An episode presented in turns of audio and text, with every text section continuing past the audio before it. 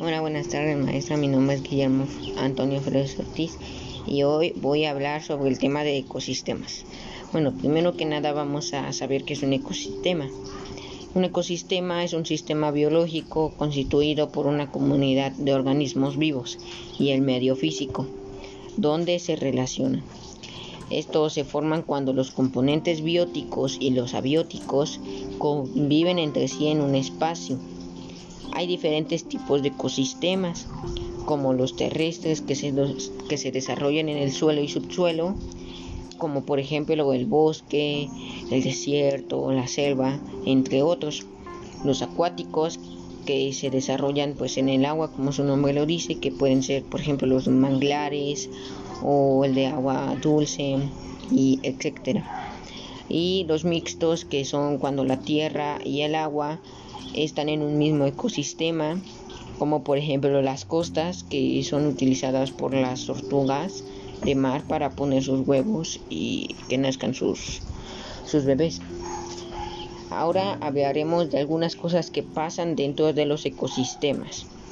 Una de las formas con las que se mantienen en equilibrio los ecosistemas es mediante el empleo de la circulación de materia y energía. Mm, la red trófica es la interconexión natural de las cadenas alimenticias. Se podría decir que es el ciclo de vida.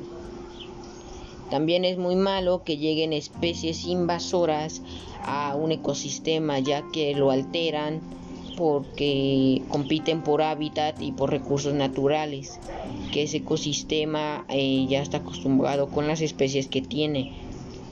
Eh, eh, hablaremos de por qué no debe de soltar animales cuando ya han sido domesticados. Estos ya están acostumbrados al cuidado que les, de que les dimos. Por ejemplo, si soltamos a un conejo, una opción podría ser que un depredador lo encuentre y se lo pueda comer. O otra es que pueda encontrar a otro conejo para reproducirse. Esto lo que da consecuencia es que se haga una plaga y ese ecosistema ha sido dañado. Ahora haremos mención de lo que está pasando en Tepoztlán. Como sabemos, Tepoztlán es un pueblo mágico. Presenta climas semicálidos, húmedos, y templados en las partes bajas y subhúmedos en las laderas de la sierra de Tepoztlán. Su flora y fauna están, están constituidos por el tejón, el armadillo, el tlacuache, el torrillo, los rosales, el naranjo, el mamey, entre otros. Las condiciones que propiciaron la propagación del fuego en Tepoztlán fueron el viento y una temperatura superior a 30 grados. Ahora, para finalizar, vamos a conocer el tiempo en que tarda en regenerar un ecosistema dañado. Un ecosistema puede tardar siglos en recuperarse.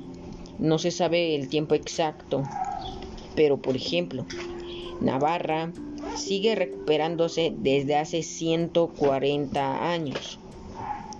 Eso ha sido todo sobre el tema de ecosistemas. Gracias.